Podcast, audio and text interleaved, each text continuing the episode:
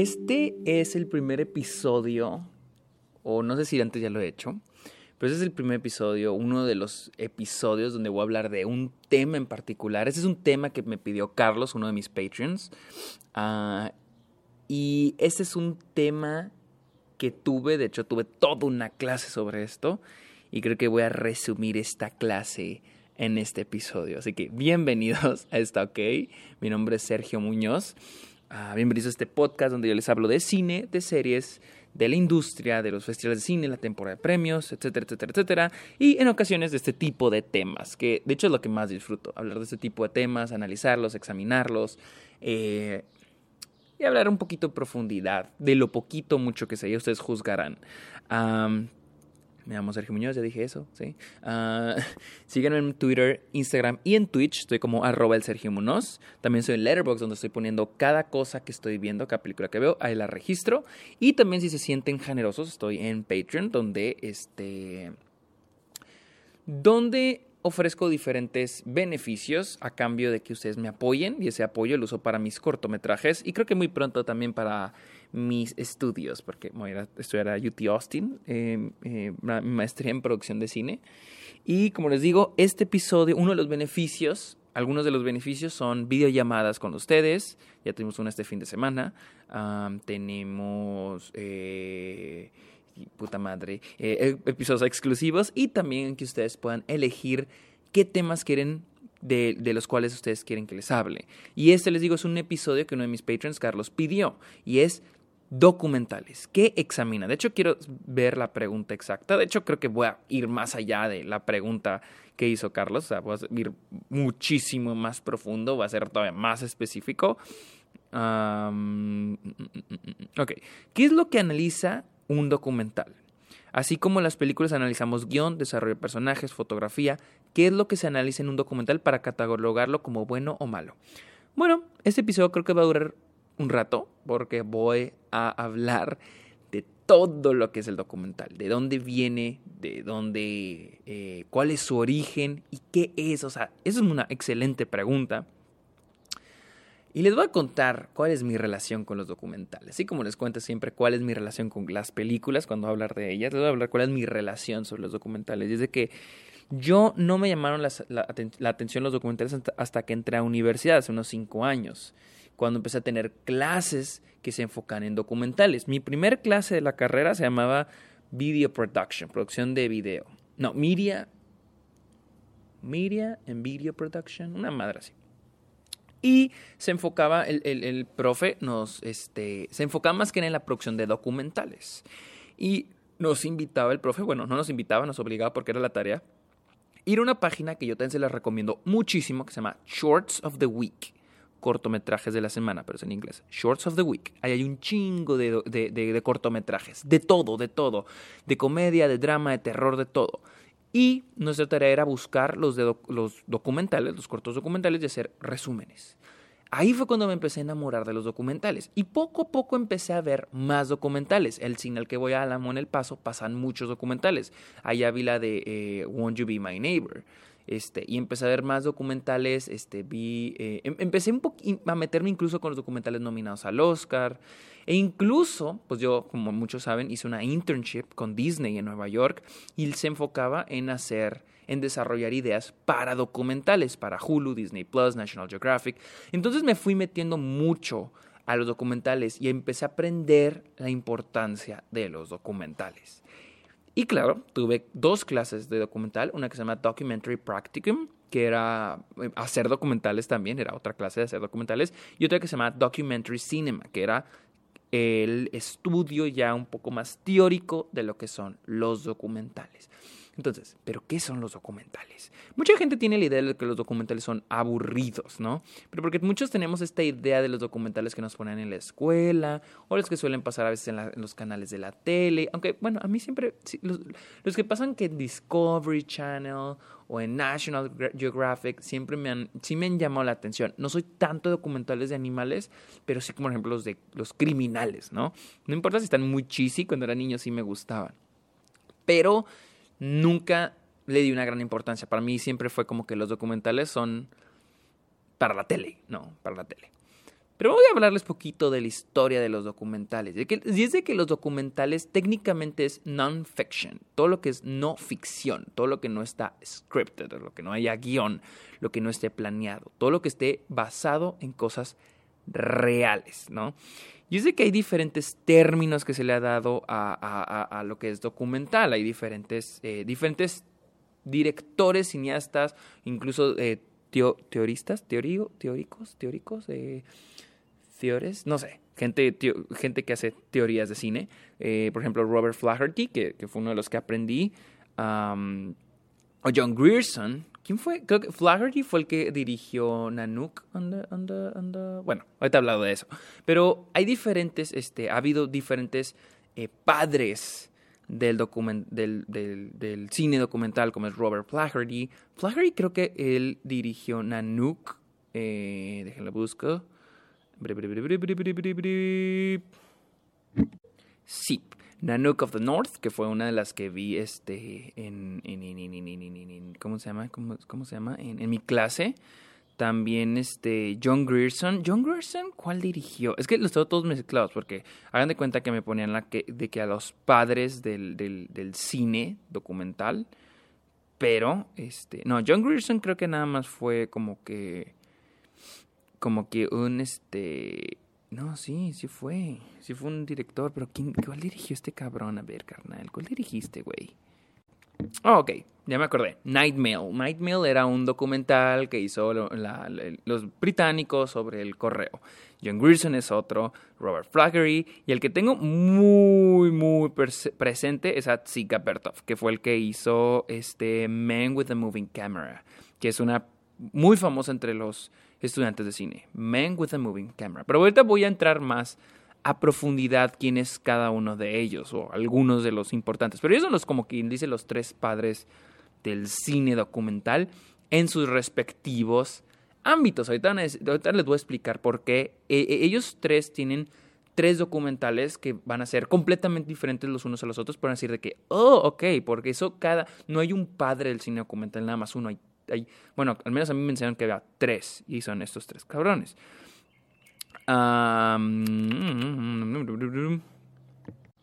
y es que ya entrando un poquito más a la definición que se le, ha, dado a lo que es el documental, una de las que se me, ha parecido la más interesante es la que Grierson, John Grierson, le da a lo que es el documental, que es A Creative Treatment of Actuality, un trato creativo a la realidad.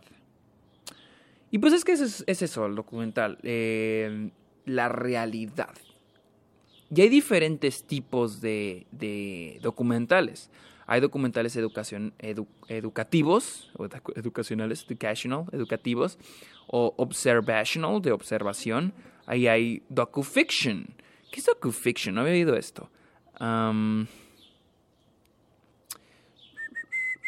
ok, es la combinación, ok, de ficción y documental. Ok, creo que sí entiendo un poquito más, ya, entiendo más o menos. Pero sí, esos son los tres padres. Este Grierson, Grierson, Flaherty y este Bertov. Bertov, que es de la Unión Soviética. Pero los documentales no empiezan con ellos. Los documentales en, realidad empieza con lo que es observacional. Empieza con los hermanos Lumière. Porque para los que no sepan, los hermanos Lumière, que son los que no oficialmente son los que crearon el cinematógrafo y por ende crearon lo que conocemos como el cine. Pero para ello iniciaron con pequeños cortometrajes en los que filmaban este, escenas, pero no escenas actuadas. Ellos llevaban su cámara y la ponían enfrente de un lugar y dejan que pasara la acción. Hay uno muy famoso que es de este, persona saliendo de una fábrica, hay otro de un tren pasando, eh, hay otro de un hombre dándole de comer a, su, a un bebé. Hay, hay, hay diferentes este, cortos, son muy cortitos, yo creo que son muy fáciles de encontrar en YouTube. Eso es parte de lo que es el inicio de la, del documental. Mm, o sea, porque en ese entonces se le llamaba actually films. Actually, como actually films como filmes reales, películas reales. El término documental se empezó a usar hasta el 26, pero eso podemos decir que es un predecesor de lo que empezaríamos a conocer como documentales. Y con el tiempo, eh, hay que entender que el cinematógrafo empezó a funcionar como una manera de observar cosas. No tanto como ahora que es contar historias, este, eh, entretener, era más como observar. ¿Sí? Y una de las cosas con las que se usaba era, era este, para operaciones quirúrgicas. Por ejemplo, uh, había un médico, Matusewicz, se me, perdón, se me traba, la, se me lengua la traba, eh, Buleslaw Matusweski, perdón, quien él, gra, él, él grababa operaciones quirúrgicas para poder analizarlas. Y con el tiempo hubo otras personas, otros científicos que usaban el cinematógrafo para poder analizar incluso los movimientos, este, los movimientos humanos. El que yo tenía era un güey que se llamaba, déjenlo busco, aquí, neta aquí lo tengo todo anotado, me puse a investigar toda mi clase eh, para ver qué pedo. Ok, sí. Este Marinescu. Marinescu lo que hacía era, era un neurólogo eh, que analizaba a través del cinematógrafo, él filmaba los movimientos de las personas. Esto es lo que más o menos entendí. Y hizo varios cortometrajes, o sea, lo que conoceríamos ahora como cortometrajes, ¿no? Pero, pero en realidad eran estudios que él hacía para, el, para, para analizar el, el movimiento humano. ¿Sí? Entonces hay que tener en cuenta que el trabajo del cinematógrafo, el trabajo de lo que ahora conocemos como la cámara, era más que nada el observar a las cosas, observar la, el comportamiento, ya sea humano, con el tiempo de los animales, de los objetos, etcétera, etcétera, etcétera, etcétera, etcétera. Entonces, y creo que hasta el día de hoy, yo pienso, en mi opinión, que ese es el trabajo del cine y en general, incluyendo documentales y ficción, observar observar, estamos observando y que creo que desviándome un poquito, creo que es lo que explotó más que nada Alfred Hitchcock, que era el voyeurismo, ese placer de querer observar. Vean las películas de Hitchcock y está empapado de voyeurismo e incluso él nos hace participar en lo que sería el voyeurismo al, al observar a personajes observando. Pero bueno, no vamos a hablar de Hitchcock, pero creo que el documental más que nada inicia con eso, el observar y el analizar lo que hay en pantalla. Y, es de que ya más formal, más formal, más formal empieza lo que es el este. Hay una pinche mosca culera aquí a la verga. Ah, perdón, perdón, perdón. Ya más formal lo que sería el documental inicia con la película de Flaggery que se llama Nanook of the North, que se, se trata de este. Mm,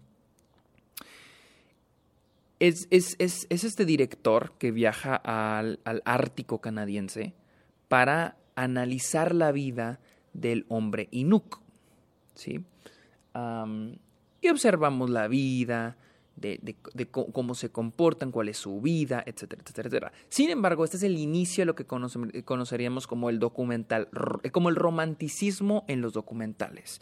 Yo lo vi, yo vi ese documental y es muy romanticista, te lo pone como bonito, hay momentos así, ya le ponen más drama, no solo es el observar, ya hay una narrativa de que tienen que casar y ponen un tema, es, es, en blanco y negro, no hay sonido, obviamente hay música, pero no hay, no hay audio, en ese entonces no había micrófonos, entonces, este, cuando van a casar escuchamos una música muy cabrona, cuando son unos este, Inuks que están felices, pues pones una canción más, o sea, está romantizado, está más bonito, es más entretenido, no se, no se concentra, incluso una de las curiosidades de este documental, por si lo quieren buscar, creo que está en YouTube, uh, es de que está muy, está muy eh, manipulado el documental por ejemplo, los Inuks los ponen más salvajes, eh, un poquito más. Ya incluso ahorita ya se trata de analizar ese documental en su contexto total sobre el hombre blanco yendo con, con estos nativos a observarlos, ¿no? A analizarlos. Y pues es que el director lo que hizo es de que trató de mostrarlos como salvajes. Por ejemplo, sus, la forma en que cazaban eran más, era más primitiva en la, en la película los ponen más primitivos, para que, sea para que llame más la atención del espectador. Cuando en la vida real la forma en que cazan usan armas, armas de fuego, pero el director se las quitó para que se viera un poquito más, entre comillas, auténtico a lo que el hombre blanco cree que hace el nativo. les digo, obviamente ya ahorita, 100 años después, este, esta película el próximo año cumple 100 años, ya 100 años después esto es un poquito problemático, pero en aquel entonces era una manera de crearlo y, que fuera más entretenido, más atractivo, no solo el observar, sino que hubiera una narrativa de lo que estamos que el de lo que estamos viendo. Ya después Paramount Pictures, en, ese entonces, ya creó otra película que se llama, creo que se llama Moana, Grass y Chan, que es algo así. O sea, ya le empezaron a meter más a este tipo de documentales que no solo se dedicaban a observar, sino también a contar una historia. Después llegó otro, otro, otro tipo de documentales de ese entonces que yo, yo vi, es, es uno que se llama City Symphony, Sinfonía Ciudad. El que yo vi fue Man with a Movie Camera, que es de Tsiga Bertov el que les digo. Y más que nada, City Symphony es más que nada un son documentales que retratan la vida en ciudades grandes. Y son, pero son, no son documentales tan... son documentales eh, avant-garde. Son documentales que puedas encontrar que incluso se consideran parte del arte moderno, del cubismo, del impresionismo. Son no surreales, son más que nada arte moderno, cubistas. Vean algunas escenas de Men with a Movie Camera, hombre con una cámara. Eh, búscalo, tal vez está en YouTube, tal vez haya algunas, eh, algunos clips. Búsquelo y van a entender a lo que me refiero. Es este Siga Bertov, no sé en dónde es, no sé si en Moscú, y él está filmando por todos lados. Pero lo que es clave, lo que es clave en ese documental es la edición, lo que nos está mostrando, lo que nos está comunicando. No hay una narrativa, simplemente es observar lo que está pasando en la ciudad, pero también de manera manipulada por este por este por el director. ¿Qué es lo que quiere que vea el, que vea el director, que vea, qué quiere el director que veamos? Esa es la manipulación que está haciendo Bertov con Men with a Movie Camera. Entonces ya tenemos dos, que es Nanook eh, in the North, creo que es sí, eh, Nanook of the North, que es de Flaggery. Tenemos Men with a Movie Camera, que es de Bertov. Y luego tenemos una que yo vi que se llama uh, Nightmare, creo, que es de este Gerson, que más que nada trata sobre cómo, se, cómo llega el correo, cómo se transporta el correo en Inglaterra. Este sí es un documental más como lo conocemos, que es este...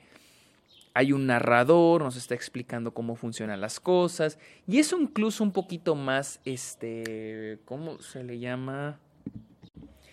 Un poco más propagandista, ¿sí? Porque es algo hecho por el gobierno, como diciendo, esto es, es un, un servicio público que estamos haciendo bien para el, para el bien del, del, país, ¿no?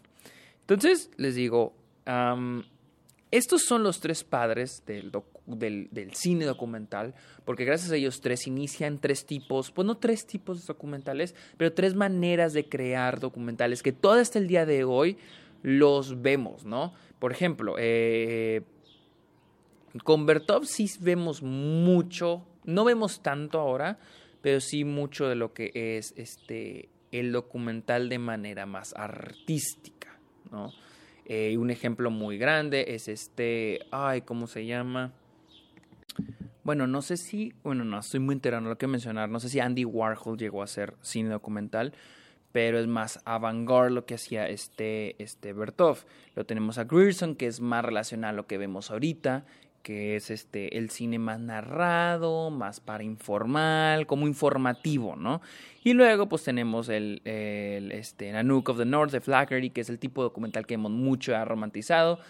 Este año tuvimos la de este My Octopus Teacher, que ganó el Oscar. Yo creo que es un poquito relacionado a ese tipo de documentales. hay muchos, muchas maneras, no hay una regla, no hay un estándar para hacer documentales.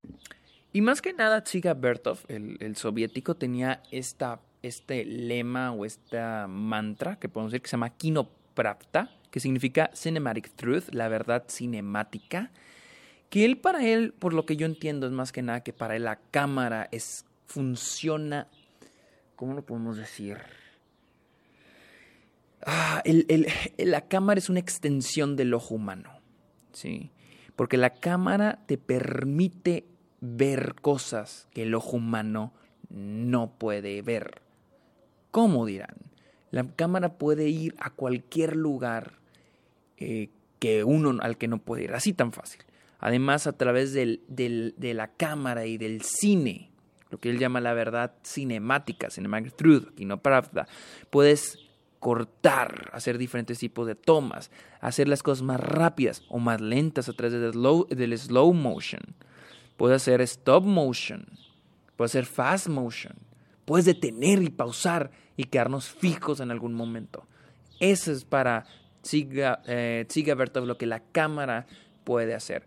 Es muy interesante el estudio del cine documental, más que nada los orígenes eh, de lo que es el cine documental, porque yo creo que gracias a esto también entendemos las habilidades que tiene el cine de ficción, el cine que conocemos, de crear historias, de no, bueno, no de crear historias, sino de mostrarnos historias. Yo creo que el, para aquellos que quieran estudiar cine, yo creo que el cine documental y más estudiar sus orígenes, funciona para de qué manera podemos mostrar una historia.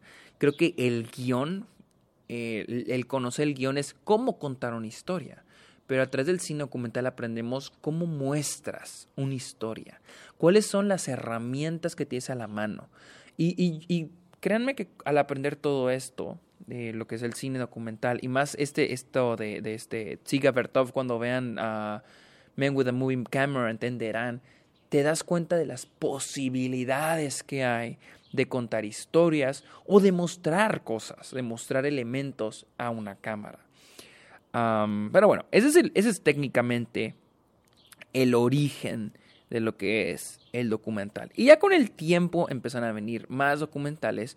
Uno de los más este, celebrados de manera cinemática, no de que sea wow, este, un honor haber tenido esta madre, porque no es un honor, todo lo contrario. Es uno de los más controversiales y es una de las películas de, propaganda que era de esta mujer, creo que sí era una mujer, esta, sí, Larry Riefenstahl, esta Triumph of the Will, que era una crónica del partido nazi.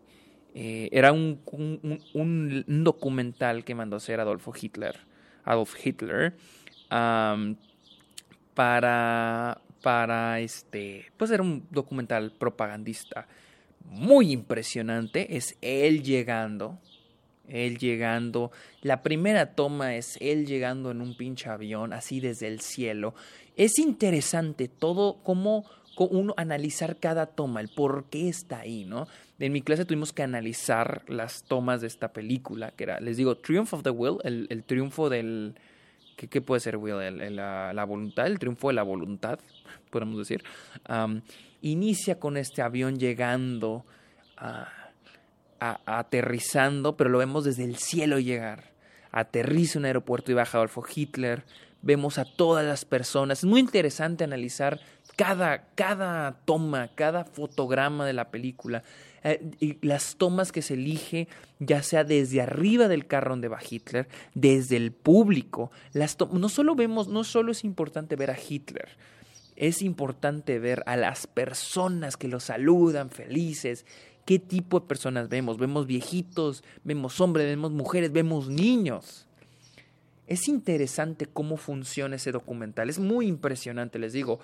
Eh, tristemente es algo que probablemente tuvo una consecuencia, digo, es la causa de una de las peores cosas de la humanidad, pero es muy interesante analizar este documental por el hecho de, de eso, de lo que causó, de lo que influyó en la gente. ¿Cuánta gente de haber visto ese documental dijo, no mames, este güey es el salvador del mundo, ¿no? Pero es muy interesante analizar el por qué ese documental es muy impresionante y está tan bien hecho, porque honestamente está impresionantemente hecho. Así que ese es uno que les recomiendo ver. También creo que está en YouTube, Triumph of the Will, que les digo es un, un, este, una película propaganda nazi. Yo les digo, no soy el mejor dándoles este. ¿Cómo se llama? Recomendaciones sobre documentales porque no siento que haya visto tantos, tantos documentales como para decirles, ah, no mames, este, este, este y este y este y este y este. Después llega lo que se llama como que una nueva ola que se llama Cinema Verité, ah, que es relacionada a Direct Cinema, que depende más que nada, o sea, esto depende más que nada en los avances tecnológicos que empezó a haber en la época. ¿sí? Esto es en lo, entre los 50s y los 70s. Y gracias a los avances tecnológicos que empezó a haber en la época, muchos cineastas empezaron a hacer sus propios proyectos sin eh, depender tanto en los estudios, sin depender tanto en lo que serían los, pues sí, grandes presupuestos. Y una de las películas que vi de, de, de lo que sería el Cinema Verité es eh, Primary. Y Primary es un documental eh, producido por Robert Drew que sigue las elecciones eh, presidenciales de 1960 entre John F. Kennedy y Hoover Humphrey.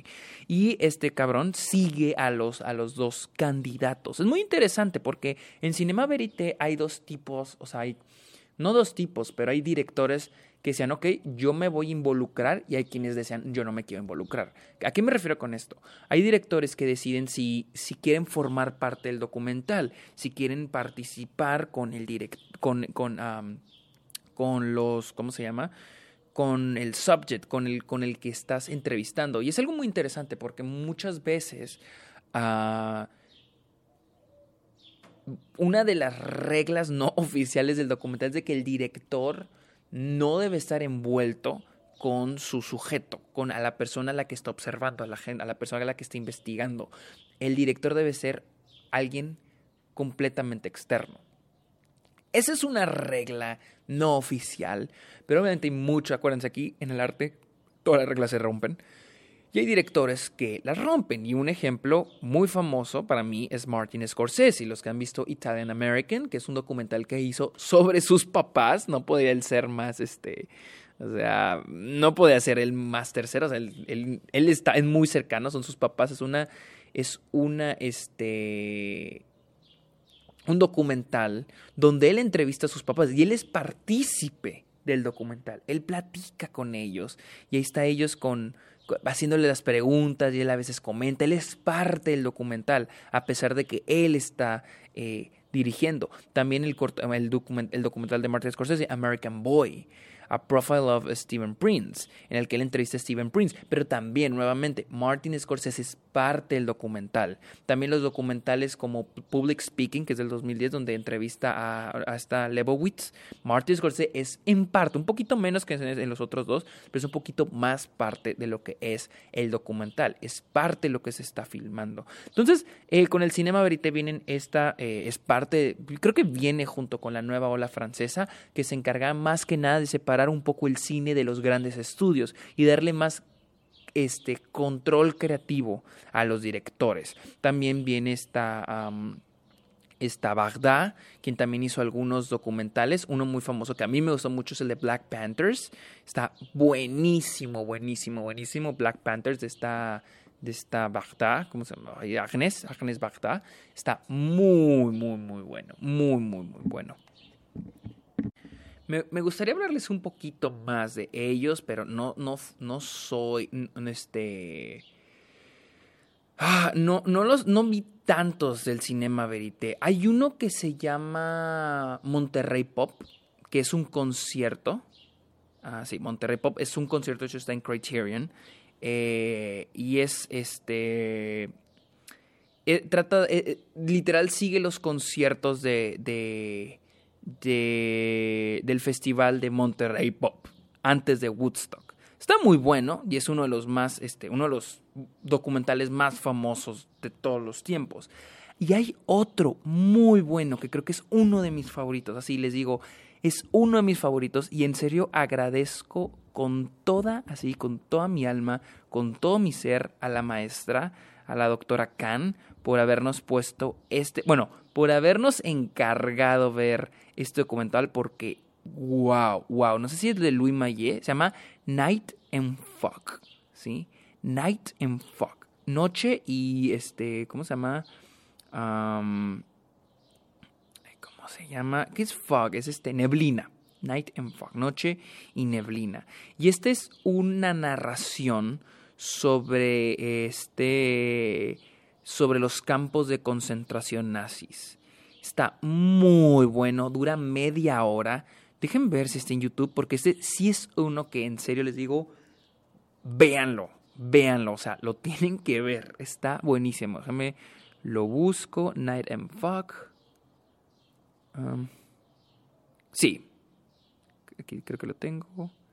Christian Collection, sí. Está en YouTube, se llama Night and Fog. En serio se los recomiendo un montón.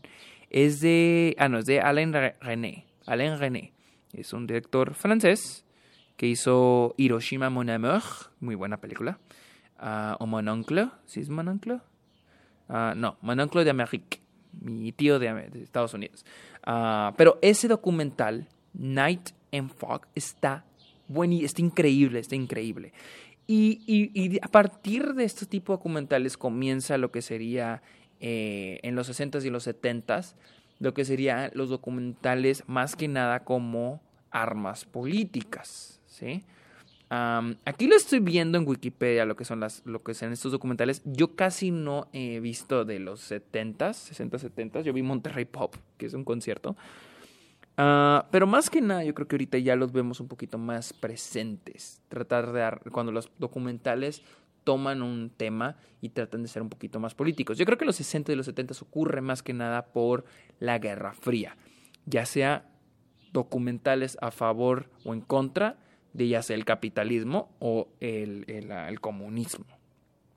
Y luego pues ya tenemos lo que son documentales más modernos que empiezan en los en los este 80s, 90s, tenemos The Thin Blue Line de Errol Morris, que sigue eh, a un caso, creo que es un asesinato, está muy, muy bueno. Tenemos los, los documentales de Michael Moore, como Fahrenheit 9-11, o el de este, eh, este Bowling for Columbine, que eh, yo creo que es mi favorito. Es mi, es mi cortometraje, digo, es mi documental favorito.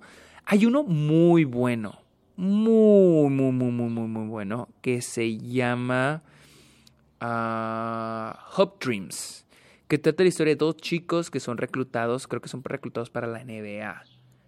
O, o, sigue su historia durante eh, sus años de prepa en el básquetbol. Está buenísimo, ahora casi tres horas, pero está increíble. También de los hermanos Safdie, los directores de Uncut James y Good Time. Les recomiendo muchísimo Lenny Cook. Está muy, muy, muy bueno ese, esos, este, ese, ese documental.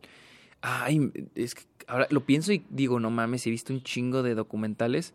Y a veces, digo que no he visto tantos, pues, pues digo, sí he visto un chingo. También el que está en Disney Plus y que les recomiendo mucho, ganó el Oscar hace poco, es el de.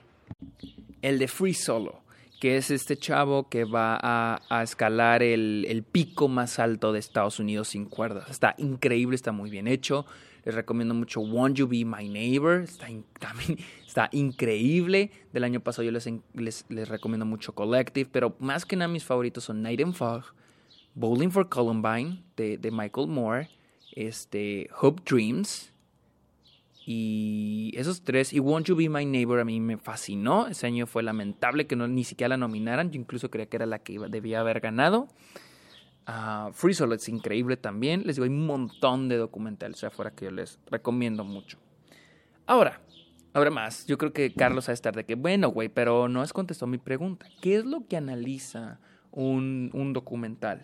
Volviendo un poquito más ya a la pregunta que hizo Carlos de qué analiza el documental, yo ya me aventé pinches media hora casi creo de, de, puro de la historia del documental. Quería hablar un poquito de la historia nomás para decir que basarme o tener un fundamento en decir qué es lo que estudia o qué es lo que se analiza de un documental. Es que el documental no es muy diferente al, al, al, a lo que es el cine de ficción a la fotografía, a la, al guion, a la edición. Y es de que les digo, para mí era importante decir lo que era la historia del documental, más que nada para plantear que el documental es observar. Incluso me replanteé a mí mismo porque no recordaba eso. Que el documental, yo creo que tener el cine ficción es observar. Estar observando algo. ¿Qué es ese algo? está contándonos una historia, nos está demostrando algo, nos está presentando un elemento que tenemos que aprender, no sé, una infinidad de cosas. Entonces es el, el documental. Pero obviamente hay algo detrás, hay fotografía y edición, hay algo que lo constituye como es a una película de ficción. Primero que nada, guion. Sí hay un guion y eso es lo más interesante del documental, y es de que el documental es juntar todos estos hechos, todas estas cosas, estas, cosas, estas cosas reales, esta información, estos datos, y crear un guion. Hacer eh, que esta historia tenga una historia, una narrativa. Primer acto, segundo acto, tercer acto, cuarto acto, igual que con una película de ficción. Y por eso el documental es más difícil. Y por eso a veces siento que el documental es más increíble. Porque cuando vemos un documental y vemos la manera en que está contada, y viene un twist y otro twist, y hay un midpoint, y hay un este. Un, plot, no plot twist, es un este. un turning point. Es interesante porque estos elementos que existen en el guion son a veces son difíciles de encontrar cuando tenemos una película que queremos escribir algo de ficción, una historia de ficción. Incluso es difícil. Ay, disculpen, estoy en el pinche patio. Aquí unos, hay unos pájaros peleándose en el árbol. Pues su chingada madre. Bueno, voy a tener que seguir con esos pinches vatos peleando. Ah, este. Es que me distraen los culeros. Ah, e, es, increíble que, incluso cuando uno está escribiendo un guion, yo escribo, guiones, es difícil encontrar, ok, ¿qué elemento le agrego? ¿Qué le, va, le va a pasar a mi personaje? ¿Cómo de, lo desarrollo? ¿Cómo se va construyendo? Imagínense cuando ustedes no pueden manipular eso. Cuando tienen toda la data y no pueden inventarse cosas. Porque en el documental no te puedes inventar cosas. Tienes que, tienes que construir, contar una historia con lo que tienes. No puedes inventarte las cosas. Puedes manipular algunas cosas, puedes mostrar un hecho antes que otro para, para tal vez este, manipular los sentimientos de la audiencia, pero no puedes manipularlas en el modo de que te inventas hechos. Se muere el personaje, pero en la vida real en realidad no se, no se murió. O, o la mamá le dijo esto pero en realidad no le dijo eso, pero tú lo estás poniendo solo. No, eso es, eso es, eso es en la ficción. Como cuando vemos películas basadas en la historia, en, basadas en hechos reales, obviamente agregan diálogos que probablemente nunca ocurrieron para, para la dramatización. Eso no puede pasar en un documental, no debe pues pasar. Porque en un documental estamos hablando de cosas reales, de hechos reales. Es lo más interesante, que el creador, el director, el guionista de un documental tiene que trabajar con los hechos y por eso un documental está más cabrón, porque antes que todo, antes de escribir el guion de un documental, tú tienes que hacer tu investigación, tú tienes que hacer tu research, tu estudio sobre el tema que quieres abarcar. ¿Qué quiero estudiar? Quiero estudiar a los perros de la calle, a los perros callejeros. ¿ok? Pero esto es muy ambiguo, es muy, es muy amplio, pues el tema es muy amplio, los perros callejeros, ¿ok? Eh, ok, ya tienes un poquito, hay que darle un enfoque más específico. Bueno, eh, los perros callejeros que, este, que ya están grandes. No los pequeñitos, los perritos pequeños, no. Los perros, que, ok, ya somos más específicos. Hay que ser un poquito más específicos. Ok, los perros callejeros grandes que viven en la frontera entre Estados Unidos y México. Oh, ok, ya le estás dando un enfoque. Ahora hay que investigar ese enfoque, hay que investigar, estudiar a los perros en general, a los perros callejeros, a los perros de ahí. ¿Cuál es el, eh, qué es la frontera? ¿Quiénes viven en la frontera? ¿Cuál es la población? ¿Qué pasa con los perros que viven en la frontera? Las perreras, control animal de Juárez, por ejemplo, o del Paso, Texas, que es la frontera de Estados Unidos y México. Eh, estudiar a los perros, quienes adoptan a esos perros o por qué suelen ser abandonados. Estudiar todo eso. Tener todo eso apenas es el comienzo, apenas es tener la base de lo que va a venir después. Ya después es, ok, tengo toda esta información a escribir el guion. Y escribir el guion es lo que yo quiero que la gente vea. Y era lo que decía este Grierson, que el documental es este... es este... un trato creativo a lo real. Aquí es donde tú vas a poner tu creatividad para encontrar cómo contar la historia, esta historia real con esta información cómo la voy a contar y luego ya es planear cómo la voy a documentar, cómo, me voy a acercar al, objeto, al sujeto pues que voy a estudiar. Ok, ¿qué dices? Bueno, me voy a acercar a, a, una institución, o sea, una perrera, o tal vez a un, este, una organización que se encarga de eh, rescatar perritos de la calle y vamos a, a seguirlos, ¿no? Esto es les voy a dar un ejemplo muy claro que me estoy acordando ahorita, es eh, Midnight Family. Eh, Familia Medianoche, que trata sobre ambulancias en la Ciudad de México. ¿Qué habrán Pongámonos en los zapatos de los cineastas. No digo que esto haya sucedido, pero es una suposición. Digamos que los cineastas dijeron, ok, vamos a hablar sobre el sistema de salud, el fallido sistema de salud que existe en México. Ok, pero está muy amplio, es algo muy amplio, ¿no? El sistema de salud es gigantísimo. ¿Qué enfoque le vamos a dar? Ok, vamos a darle enfoque a las emergencias, ¿sí? Todo lo que son emergencias, ¿ok? Sigue siendo algo muy amplio, ¿ok? Vamos a irnos, ok, vamos a irnos. ¿Quiénes están involucrados en las emergencias? Ok, vamos a hablar de las ambulancias. Ok, muy bien. Bueno, vamos a hablar de las ambulancias, pero entonces vamos a encontrar, ya dijeron, bueno, vamos a hablar de esa problemática.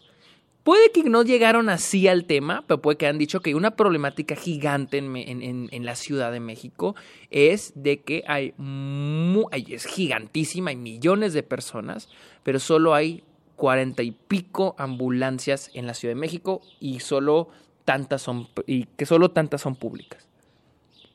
¿Cómo investigas ese? ¿Cómo cubres ese tema? ¿Cómo cubres ese tema? El tema en realidad de la película es las el, el, el, fallido, sistema de salud de emergencias en México. ¿Cómo lo cubres? Ya los cineastas dicen, vamos a seguir a la familia Ochoa en, en, en una noche, en varias noches. Vamos a seguir todos los, todas las emergencias a las que tienen que ir, a las que, a las que tienen que atender, eh, cómo los llaman, cómo acuden, cómo están en acción y cómo ellos van a los hospitales. Todo esto para mostrarnos este tema que es el fallido sistema de salud en México. En la Ciudad de México, pues. Bueno, en general en México. En la Ciudad de México. Eso es la manera en que llegan a, yo pienso que llegan a los documentales. No es tanto como que voy a observar esto nada más. Bueno, claro que hay cineastas, y una que, que, admiro mucho es Chantal Ackerman.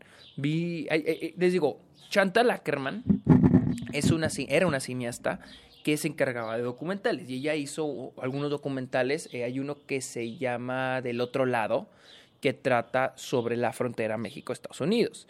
Hay otro que se llama Del, Este, creo que se llama, que es sobre eh, ella documentando la Unión Soviética, Moscú, este día creo en Moscú, creo que está en Moscú, eh, cuando el día o a las semanas o meses que la Unión Soviética se disuelve, se, disuelve, se disuelve, perdón, se disuelve. Pero es puro observational, lo que les dije, es puro observar, observar, no hay nada más. Ella nada más pone, planta la cama en un lugar y le empieza a girar, poquito a poquito. O agarra, se sube arriba a un carro, sube su cámara y empieza el carro a caminar y vemos a las personas. Vemos a las personas, vemos a las personas. Así, dos horas de eso. Cuando empecé a ver el cine de Chantal Ackerman fue un poco doloroso, para mí fue un poco difícil porque sí está como que nomás estar, así estamos. Pero cuando fui, cuando vi Del Este, así se llama, Del Este, se me hizo muy interesante porque es como estar en el lugar, en el tiempo. Así te sientes situado en ese lugar, en ese tiempo con esas personas, te sientes parte de eso. Es muy, muy buen documental, a mí me gustó muchísimo.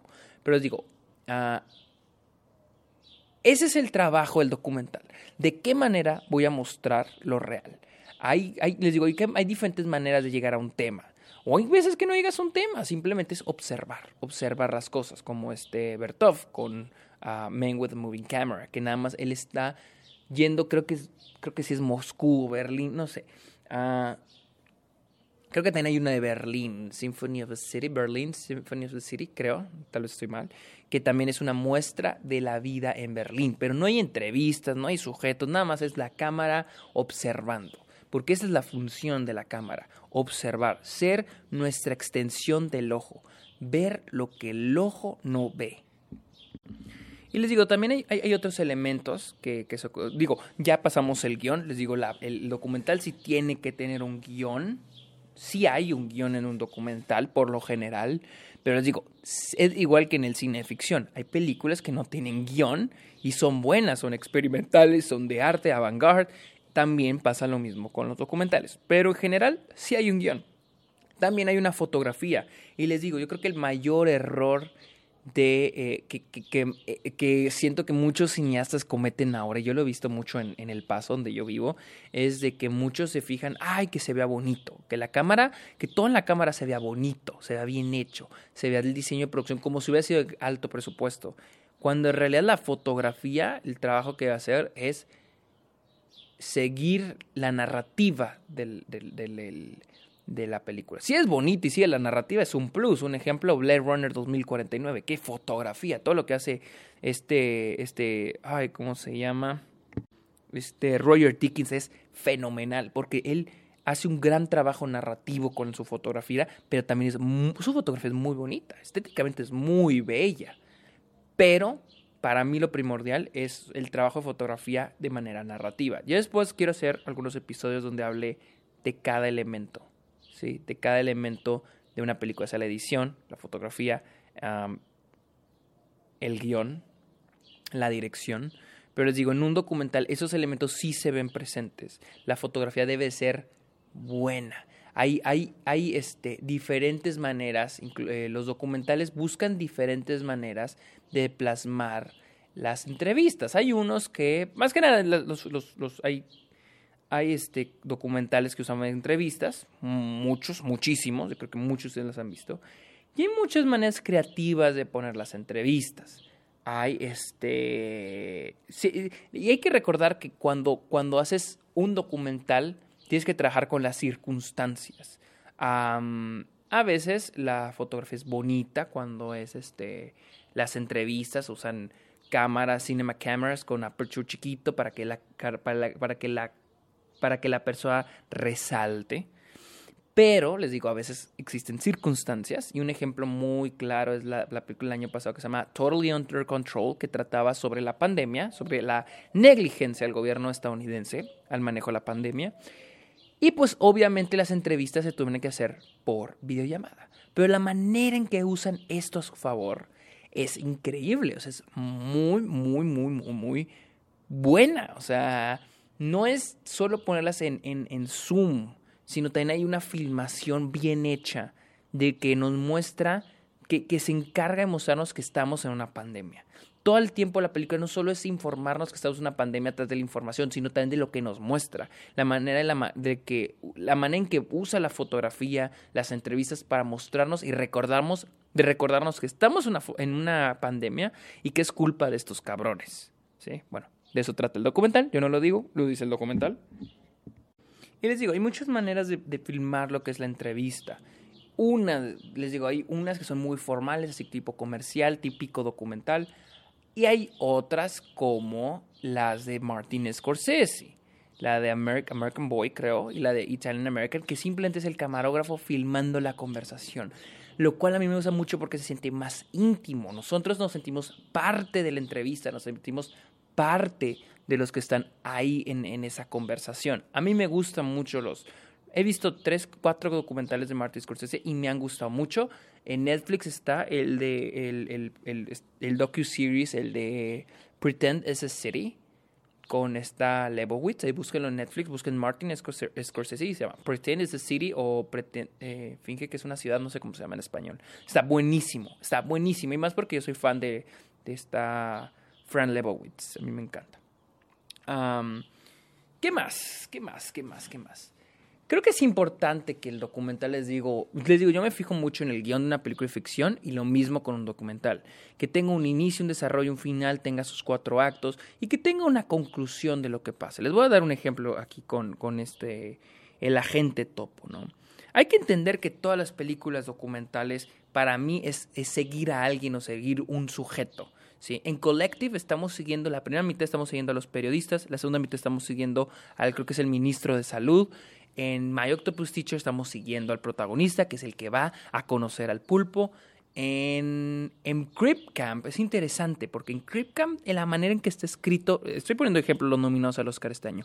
En Crypt Camp, el, la manera en que me gusta mucho cómo está escrito ese documental, el guion, porque el primer acto nos introduce en el campamento para personas discapacitadas, el primer acto. El segundo acto se encarga de, de, de, de mostrarnos los, los, este, las, lo que pasa después. Bueno, el primer acto en realidad se encarga de presentarnos a los personajes, sus vidas. Segundo acto, el campamento, Crip Camp, ¿sí? ¿Qué hacen ahí? ¿Y, a qué se dedican? ¿Cuál es la función del campamento? Y después, el midpoint es cuando se van del campamento y tienen que seguir con sus vidas. Tercer acto es cuando nos muestran de que la vida no es igual en la sociedad. Una vez que sales de Crip Camp se dan cuenta de que ellos son marginados para la sociedad y eso se tiene que acabar, tiene que, tiene que haber un cambio. Y es cuando dicen, tenemos que hacer un movimiento para conseguir nuestros derechos, porque no hay rampas en las calles, no hay elevadores, no es accesible la ciudad, las ciudades no son accesibles en Estados Unidos para las personas con discapacidades, para personas que usan sillas de ruedas, para personas este, este, con problemas auditivos, las personas ciegas, no es accesible. Entonces ellos dicen, vamos a ponernos. Tercer acto es todo eso y aparte movernos, hacer un movimiento y el último acto, el final, es la resolución, a la conclusión, el final a lo que llega. Pero también decirnos de que hay más por hacer. Camp está muy bueno y si quieren aprender un poquito de guion en documentales, ese está muy bueno. Time también. Time es este, la historia de esta mujer que se filma con un celular, creo que es con celular o con su cámara, mientras espera que a su esposo, al que, al que está en prisión, lo liberen. Muy buen documental también.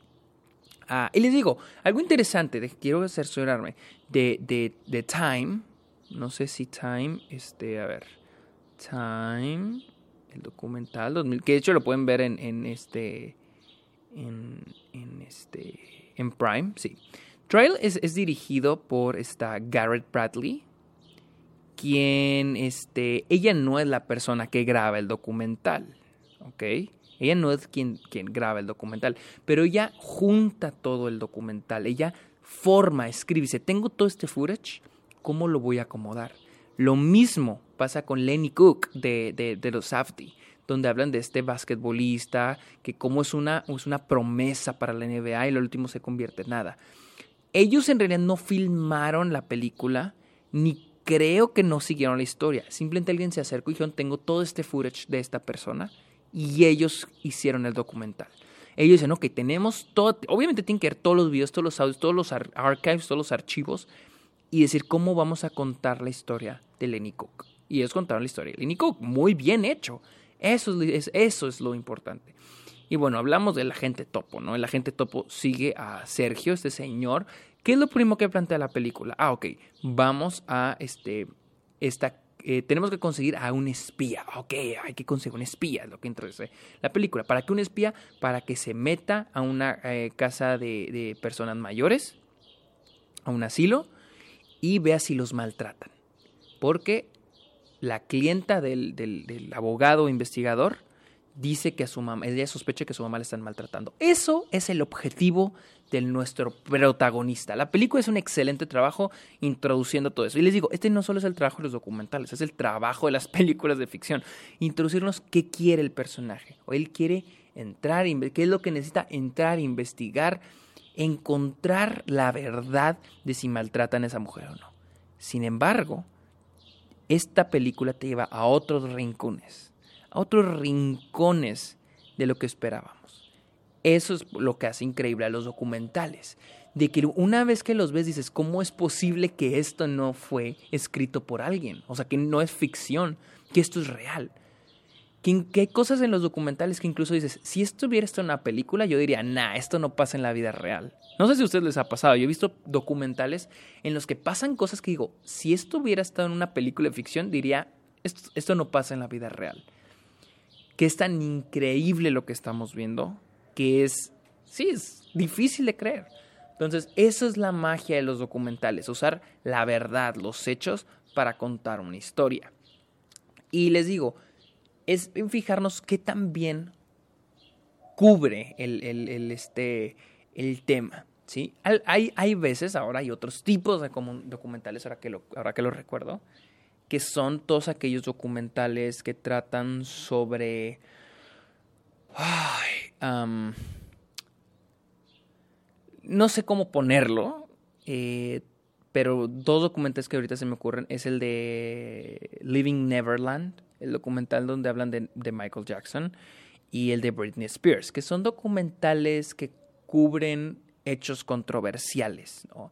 en el que se puede decir hay dos lados de la moneda o hay dos o, siempre hay que consultar las dos versiones. Y de hecho hace poquito salió el de el de Farrow contra um, Allen, que trata sobre Mia Farrow y, Woody Allen. Ese no lo vi, pero sí quiero hacer un comentario sobre ese. Mi cosa, yo tuve un problema con esos dos documentales, el de Britney Spears y el de Living Neverland.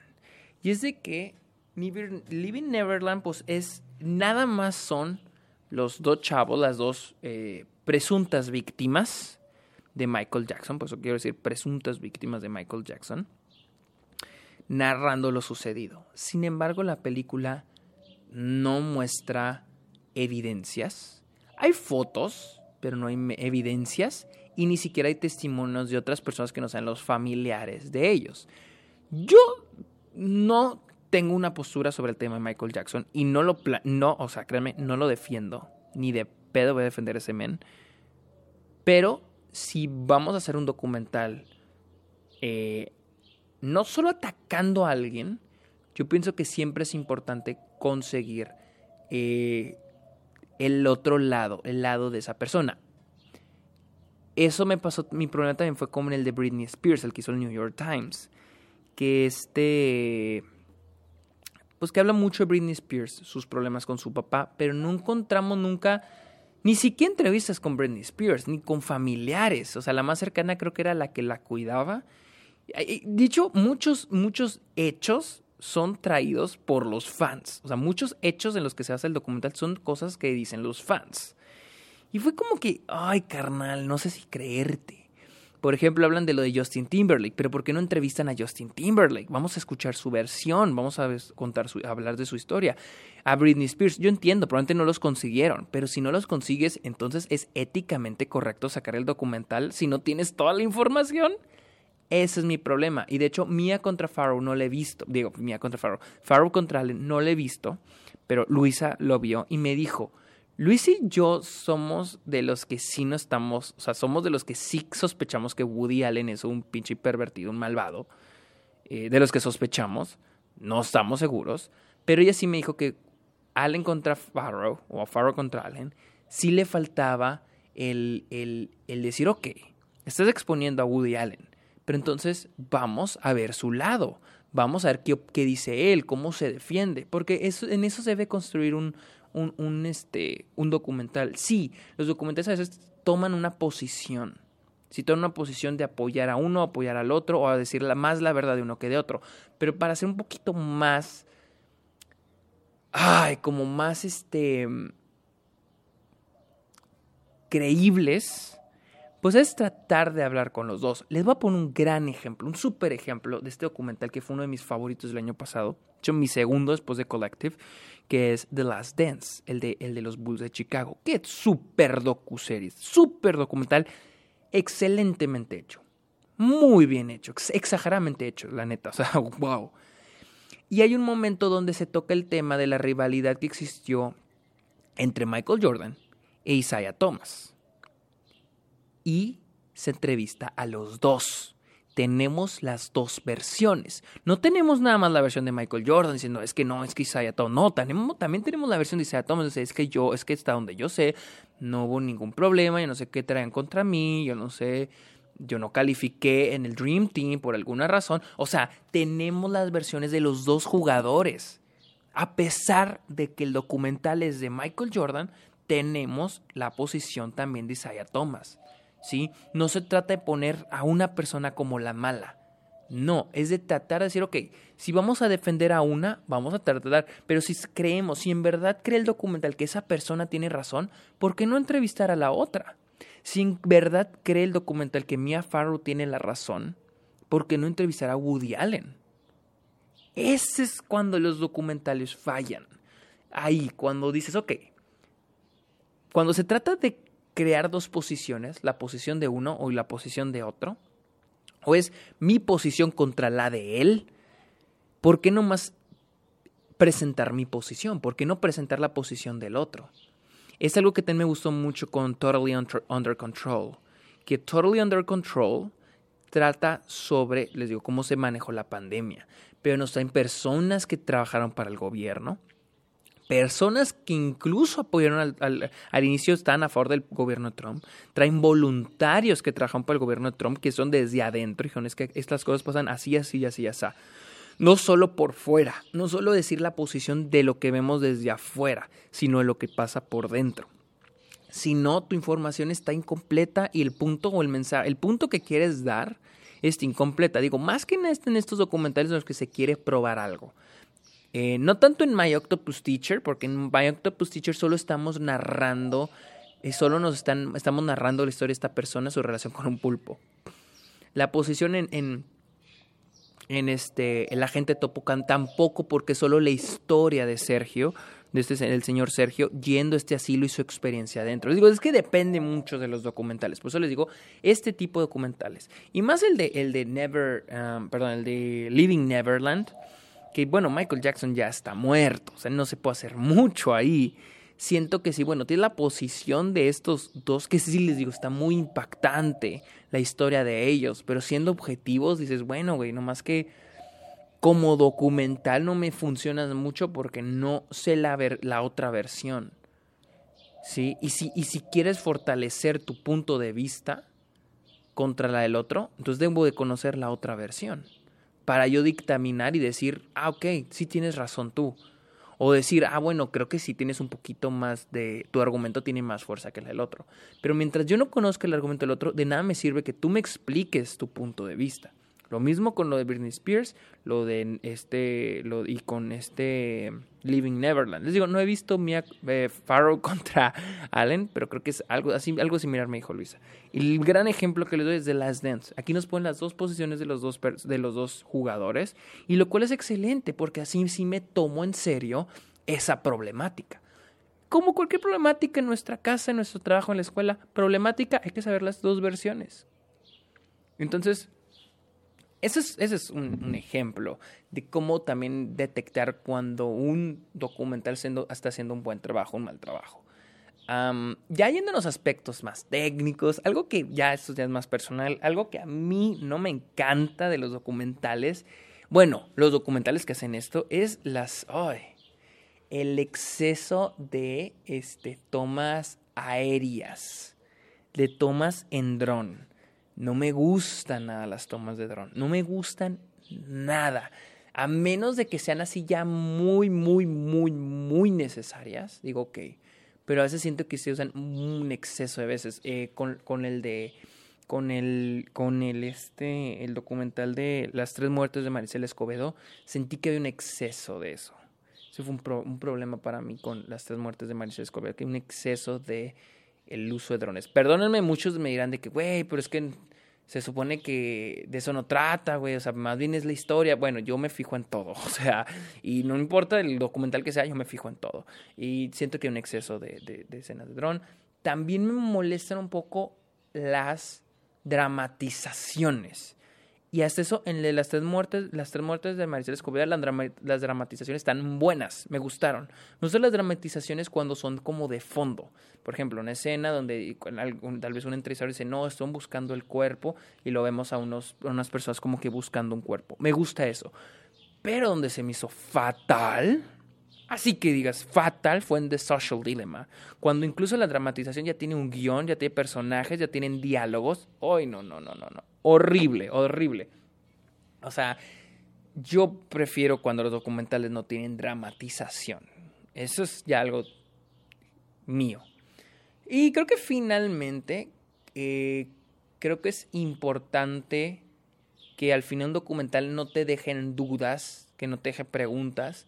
Tal vez preguntas de que al final digas, bueno, ¿qué, qué pasará después? O, o, preguntas existenciales, ¿no? Que, de que, ah, no, sí, el gobierno, sí. pero no dudas sobre datos, ¿sí? Esa fue mi cosa con las tres muertes de Maricel Escobedo, ¿sí?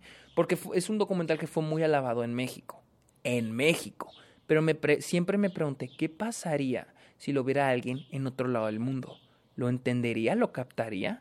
Porque todos conocemos Juárez, bueno, o al menos tenemos una percepción de Juárez. Yo sí conozco, porque pues, yo vivo en El Paso y sí he estado y conozco gente Juárez y he estado en Juárez muchas veces.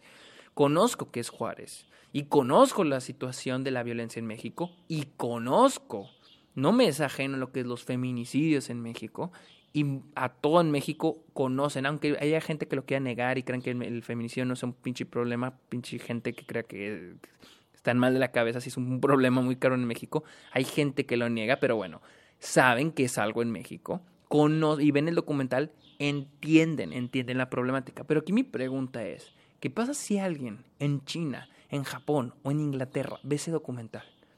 ¿Entenderán que es Juárez? ¿Entenderán la situación en Chihuahua? Entenderán, por ejemplo, la distancia entre Chihuahua y Juárez, porque hay momentos donde se habla de eso, se toca del Chihuahua y Juárez y que Chihuahua, las leyes, ¿entenderán eso? Esa fue una duda, porque yo sentí que no lo terminaba de abarcar, o sea, no sé si alguien en algún lado del mundo comprenderá enteramente lo que es este, la problemática, porque siento que Las Tres Muertes de Maricela Escobedo hace un excelente trabajo contando la historia de Maricela Escobedo, pero no sé si hace un buen trabajo contextualizando a México, contextualizando a Chihuahua y a Juárez, porque les digo, yo sí lo entiendo porque yo vivo en Chihuahua y estoy totalmente contextualizado, pero no sé si alguien en algún lado del mundo ve ese documental y entiende. Y esa es mi cosa los documentales, las películas no deben ser reservadas para ciertas personas. Las películas deben ser entendibles para todos. O bueno, al menos la información que se presenta, o sea, al final no debe caber esas dudas. Ya si alguien no entendió, pero ya siento que sería algo más como surreal o algo más como Nolan, que digas, ah, no mames, no, no entendí, o sea, me reborujé, ok. Pero, pero si es algo así como que le falta, dices, faltó información para entender completamente, entonces creo que ahí es cuando ya un falla un poco una película, ya sea documental o ficción.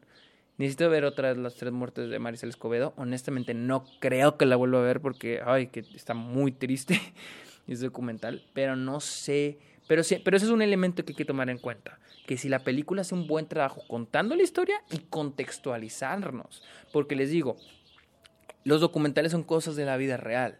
Tenemos que contextualizarnos en la situación de los personajes, en el país, en la cultura, su ciudad, cuál es la situación jurídica, cuál es la situación social, cultural, si es que tiene algo que ver con la historia principal. Y con la historia de Maricel Escobedo, el documental, pues sí tiene mucho que ver.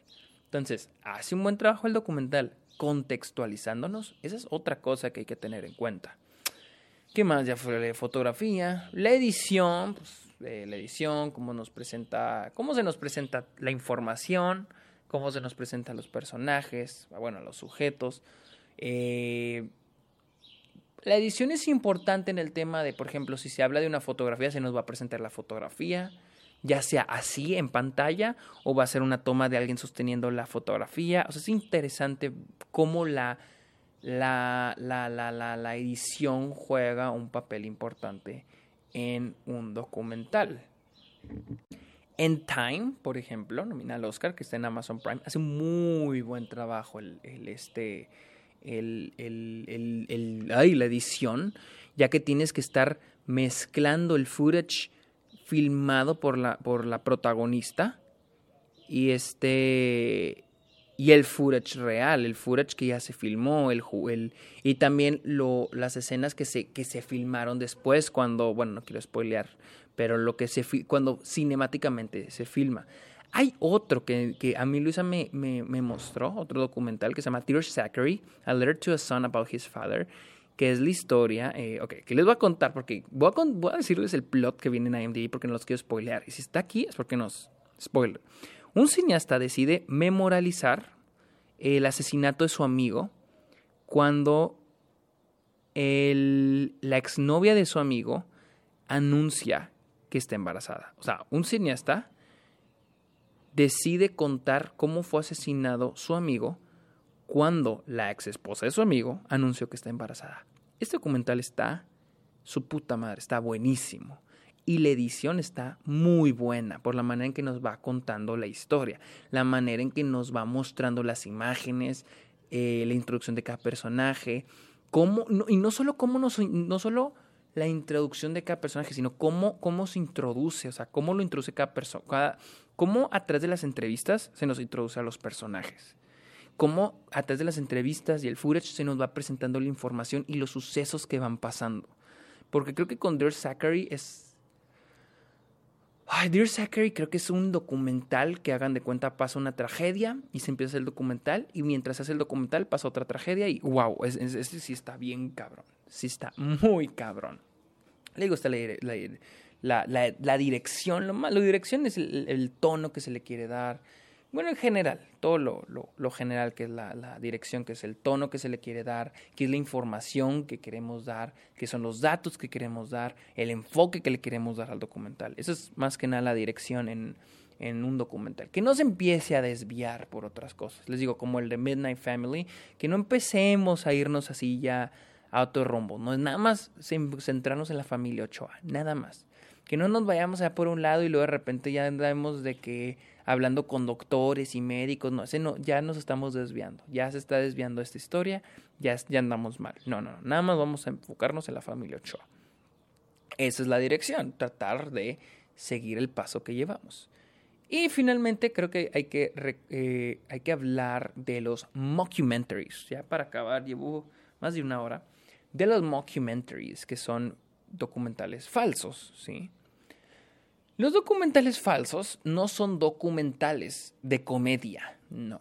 Los mockumentaries literal son documentales falsos. Esos sí son escritos, el más famoso Borat. Pero el punto, les digo, yo he escuchado, esto me han dicho muchos mis profesores, de que la comedia es el género más serio. Porque la comedia a veces tiene, eh, intenta, intenta a veces dar, mostrar algo de la sociedad. Mostrarnos algo. No necesariamente siempre, pero los mockumentaries sí se encargan de eso. Por ejemplo, Borat. Borat es el, el más, el más, eh, yo creo el más popular, el mockumentary más popular. Eh, hay un guion, una escritura del personaje, pero más que nada aquí lo que se trata es exponer atrás de este personaje a la gente real. O sea, es una combinación de lo real y lo ficticio para exponer la verdad de lo, de lo, de lo real, la verdad de lo real, tan fácil. Y con Borat, pues conoce, vemos a Borat a través de este personaje ficticio que no existe.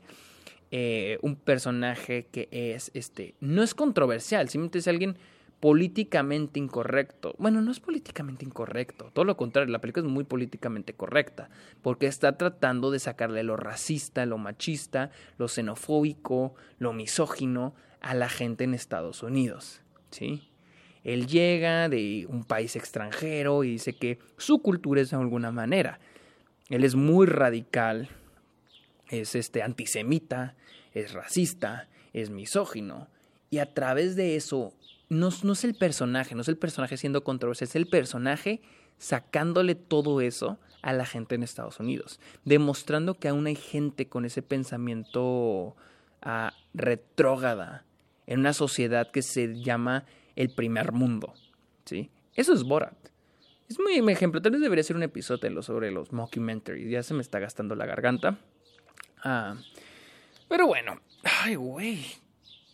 ¿Necesito tronarme el cuello? Ay. bueno. Eso es mi episodio sobre los documentales. Sobre la historia del documental sobre en qué se enfoca un documental, algunos ejemplos documentales que pueden ver. Y yo sé que mucha gente tiene esta imagen de que los documentales son aburridos, yo la tenía, pero créanme que cuando encuentras buenos documentales, y créanme, hay un montón de buenos documentales, empiezas a conocer muchas cosas y empiezas a disfrutar mucho, los disfrutas muchos porque los disfrutas mucho porque son reales y están muy bien contados pero también aprendes mucho, aprendes mucho. Para mí, para mí el cine es aprender de otros mundos, pero los documentales es literal aprender ya bien, bien, bien, bien, porque es algo real. No es algo inventado, es algo que ya estás viendo, es algo más tangible, es algo totalmente real. Y por eso a mí me gustan mucho los documentales. Le he agarrado un amor gigante a los documentales. Incluso a mí me gustaría en el futuro hacer uno. Así que ya voy a acabar este episodio porque ya me la garganta. Síguenme en Twitter e Instagram como arroba el Sergio Munoz. También estoy en Twitch como arroba el Sergio Munoz. Estoy en Letterboxd, donde estoy subiendo todas las películas que estoy viendo a diario. Y estoy en Patreon, donde pueden ayudarme, apoyarme para hacer mis cortometrajes. Les digo, tengo muchos beneficios y uno de esos es episodios exclusivos, videollamadas y sugerencias por parte de ustedes. Esa es la sugerencia de Carlos. Pinche Carlos, me hiciste hablar más de una hora. Así que bueno. Ah, muchas gracias por escuchar este episodio de documentales. Espero, espero que les sirva a muchos. Espero que se les, les sea útil. Pórtense bien. Bye.